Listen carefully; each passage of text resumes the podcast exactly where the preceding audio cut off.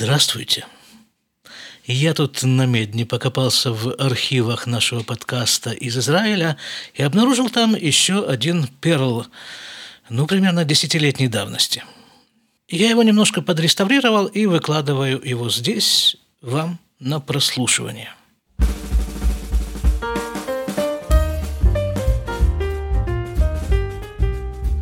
И вот здесь в самом начале я вам изложу такую просьбу – где бы вы ни слушали этот выпуск, на каких-то аппликациях, на Spotify, на Apple, на э, Google Podcast, на самых разных подкаст-аппликациях, кстати, это все совершенно бесплатно. Напоминаю. Так вот, когда вы его слушаете, подпишитесь, пожалуйста, на подкаст из Израиля. Ну, а если у вас дрогнет рука поставить ему лайк, сделайте это – я буду вам очень благодарен. Итак, тема этого выпуска неувядающая. Добыча пропитания советским человеком. Там, в Советском Союзе, в Красноярске в частности, где я жил до того, как уехать в Израиль 30 лет назад, там был такой природный феномен, необъяснимый совершенно, я его помню. Магазины, продовольственные магазины стояли пустые, вообще – белоснежные прилавки. При этом холодильники в домах были забиты до отказа. До такой степени, что некоторые покупали дополнительный холодильник, дополнительную морозильную камеру, ну потому что не помещалось продовольствие в квартире. А зимой, суровой сибирской зимой, продукты, в частности мясо, хранилось в таких емкостях в сарае – а еще помню такие сетки-авоськи с продуктами вывешивали за окно зимой. Ну вот об этом примерно и пойдет речь в этом выпуске. Слушайте. Почему-то все мои забавные истории, связанные с жизнью в Советском Союзе, связаны или с работой в разных медицинских учреждениях, либо с пропитанием – попыткой решить продовольственную программу. Но вот эта история, она включает в себя оба компонента – и работу, и пропитание. Здесь нужно сделать большую сноску такую для тех, кто не жил в Советском Союзе. Тем это все очень сложно понять. Я попробую объяснить некоторые моменты. Значит, э, одним одними из основных компонентов жизни советского человека были попытка заработать деньги и попытка их потратить. Причем попытка потратить часто была намного более трудоемкой, чем попытка заработать. И это совершенно естественно, потому что по законам советского государства каждый его гражданин должен был работать – и государство предоставляло ему возможности работать. А кушать, извините, по закону советского государства не было такого закона кушать. И поэтому государство считало себя часто свободным от предоставления советскому человеку возможности кушать, одеться и прочее. Но, тем не менее, приходилось как-то изворачиваться. В общем-то, в моем случае чаще изворачивались мои родители, чем я. Но я как бы все равно был подхвачен этим всеобщим советским этим потоком. Вот и плыл. Значит, здесь необходимо ввести такой термин «снабжение», если кто-то его еще помнит. Кстати, когда-то мама моего приятеля приехала из Союза в Израиль к нему в гости, это было лет 18 назад. И вот ее впечатления, первые впечатления от Израиля выразились в такой фразе. «У вас здесь хорошее снабжение». А в, в те времена, речь идет о 90 примерно, 91 годах, да, собственно, и раньше, снабжение города Красноярска, в котором я жил, было достаточно изощренным, снабжение продуктами – в детстве, это примерно в 60-х годах, я помню, были такие названия магазинов. Над ними было написано «мясо», «рыба». А вот когда в этот магазин заходишь, то видишь что? Видишь э, такие совершенно пустые прилавки, такие белые, я их помню. Белые пустые прилавки, и в одном углу лежит такая слипшаяся куча каких-то конфет, которые в народе назывались «дуньки на радость», а в другом углу, чисто для симметрии, такая же слипшаяся куча э, этих самых э, спинки ментая это называлось. Над ними было написано спинки ментая. Иначе очень сложно было бы понять, что это вообще, вот это, зачем это здесь. Хотя это имело некое отношение к рыбе, во всяком случае, вот те вот, э, вот это вот вторая слипшаяся кучка. Но не, было там некое напоминание и о мясе. Это я помню. На стенах висели такие вот плакаты, схема разделки коровьей туши. И вот, видимо, то, что я рассматривала в детстве эти плакаты, это мне пригодилось в дальнейшем, в том случае, о котором я вот хочу рассказать. То есть мясо в Красноярске, в советском Красноярске относилось к категории продуктов, которых в магазинах нет, в принципе нет. Была категория продуктов, которые время от времени все-таки выбрасывали, был такой термин. А мяса нет. За 30 с лишним лет жизни в Красноярске я, кроме вот этих вот плакатов на стенах, видел, может быть, еще один раз, как продавали... Ну, мясом это все-таки называть, э, нужно обладать очень большой фантазией, чтобы вот то, что продавалось, называть мясом. Это было Э, ну, назовем его условно, мясопродукт. Продавался он на улице, народу была тьма. Я думаю, в основном люди пришли просто посмотреть на небывалое зрелище. Продается вот э, какие-то кости с какими-то прилипшим к ним жилами. Эта анатомическая деталь нам тоже понадобится в дальнейшем.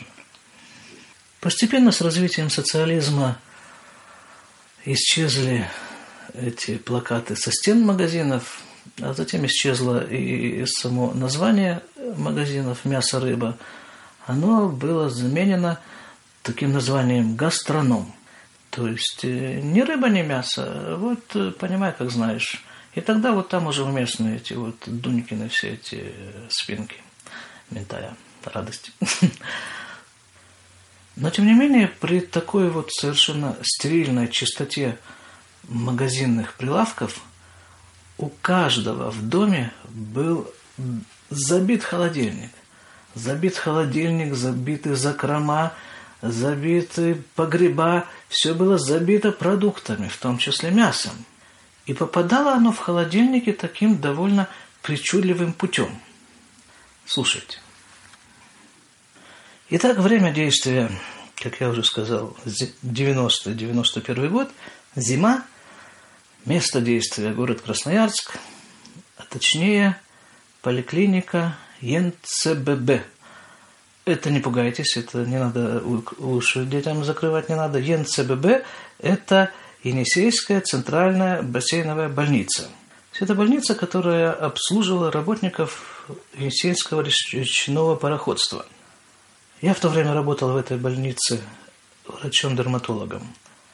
И вот как-то прихожу я на работу на вторую смену, это было часа два примерно дня. Меня встречает тетка из регистратуры. Это особая статья, это особый разговор о тетках из регистратуры.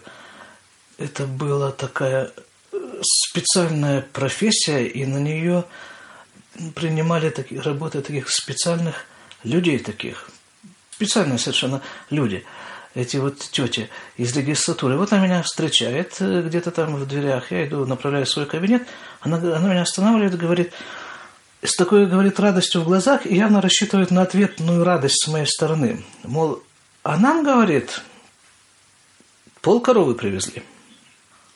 Ну, я изображаю радость всем своим организмом, э, говорю, ну, радостно, да, хорошо, поздравляю, что дальше. А, говорит, «Э, такие рубить надо. А вы у нас единственный мужчина в смене. Так что вот, говорит, идите там, переодевайтесь, выходите, сейчас мы приступим к процедуре. И, видимо, в поликлинике это было как-то э, как все наработано, эта процедура. Потому что тут же эти тетки выкатили какую-то такую здоровенную колоду, такой же здоровенный под стать ей топор. Благо в белых халатах в поликлинике недостатка нет, одели на меня этот белый халат, вручили топор, взгромоздили эту тушу на колоду, и вот я перед ней стою. В белом врачебном халате, но с топором. При входе в поликлинику. ЕНЦББ. А вообще-то я совершенно не понимаю, зачем вот этим теткам из регистратуры нужен был я. Видимо, это какая-то традиция такая, которая принято придерживаться, что вот рубить тушу должен мужчина. Потому что вот эти тети, опять же, из регистратуры, эти регистраторши, я думаю, что они бы без меня и без топора, они бы эту корову заживо разделали. Они бы ее ободрали – один точный удар этой регистратурной пяткой по корове, и она бы послушно рассыпалась на составные части в полном соответствии вот с этим вот рекламным плакатом в магазине. Я нужен был как э, вот такой символ традиции, как э, памятник Ленину на центральной площади. Но тем не менее, тем не менее мы приступили. Вот откуда-то у меня в э, памяти всплывает такая картина. Может быть, я видел какое-то кино. В этом эпизоде участвовали кузнец и его подручные. То есть обычно образ кузнеца, такой тоже плакатный образ кузнеца, это здоровенный мужик с таким здоровенным молотом. А вот этот эпизод, он у меня немножко изменил представление о кузнеце. То есть э, там Скорее всего, это было кино все-таки. Там вот этот здоровенный жлоб с молотом, это был подручный кузнеца. А сам кузнец, он был такой маленький, тщедушный такой старичок с маленьким молоточком в руках. Он крутил это раскаленное железо перед этим вот э, здоровым жлобом и показывал ему там молоточком, куда ему нужно ударить. А жлоб в этом эпизоде был просто такой рабочей машиной, которая долбила этим молотом. Так вот там возле коровы вот этим жлобом, в общем-то, был я. А вот этим вот мастером, вот этим кузнецом, была все та же тетя из регистратуры, да? Она вот мне так аккуратно пальчиком так намечала линию удара. Я брал топор и так вот уже профессионально с таким мясницким таким выдохом вонзал его в эту тушу. А шметки там в разные стороны, эти осколки костей, все это летело – она опять корректировала удар, показывала мне, куда нужно бить. Я его опять топор хрясь, осколки в разные стороны. И так вот мы работали. Потому что, ну, я ведь не был большим специалистом по разрубке душ. Это был мой первый опыт, по крайней мере, в начале я не был. А в конце этой разрубки я уже вполне мог сам рисовать плакаты в магазине их вешать. Только к тому времени уже исчезли магазины мясо-рыба. Оставались только вот такие способы добычи мяса, как с топором. Да, нужно сказать, что все это происходило почему-то прямо на крыльце вот возле основного входа в эту поликлинику. Люди пришли подлечиться немножко, и вот они идут в поликлинику, а тут, значит, летают эти осколки костей, эти ошметки мяса кругом летают – Врач стоит с этим топором, долбит эту тушу. А народ, в общем-то, к этому относился с большим пониманием и очень одобрительно. Это была как бы такая всенародная забава, это рубка коровы. Подходили, давали советы, интересовались. Очень все доброжелательно было. И вот оставались последние, так сказать, участки этой туши, последний, так сказать, мазок художника – все это закончилось, колоду укатили, топор забрали, я пошел, отмыл кровь, пот. Выхожу из этого кабинета, и тут выясняется еще одна особенность, видимо, опять такая дань традиции. Эта же тетка из регистратуры подходит ко мне и говорит, есть такое правило, рубщику положены лучшие куски мяса. Так что пойдемте вот туда, она меня завезла, завела в это помещение для складирования этого того, что было раньше коровьей туши. И говорит, вот выбирайте. Я говорю, тетя, говорю, я, честное слово, не знаю, какие куски коровы являются лучшими. Давай ты мне их выберешь, ты мне их упакуешь. Она все сделала. И вот этот вот окровавленный такой сверток я принес домой в качестве такого добытчика пропитания. В общем, служу Советскому Союзу. Ну, вот такой вот эпизод. Такой вот э, наугад вырезанный кадр из этой длиннющей киноэпопеи «Жизнь в Советском Союзе». Напоминаю вам насчет подписаться, насчет поставить лайк и насчет вообще слушать наши выпуски. А то и черкнуть какой-никакой комментарий. Вы слушали подкаст из Израиля. С вами был Шломо Радзинский. До свидания.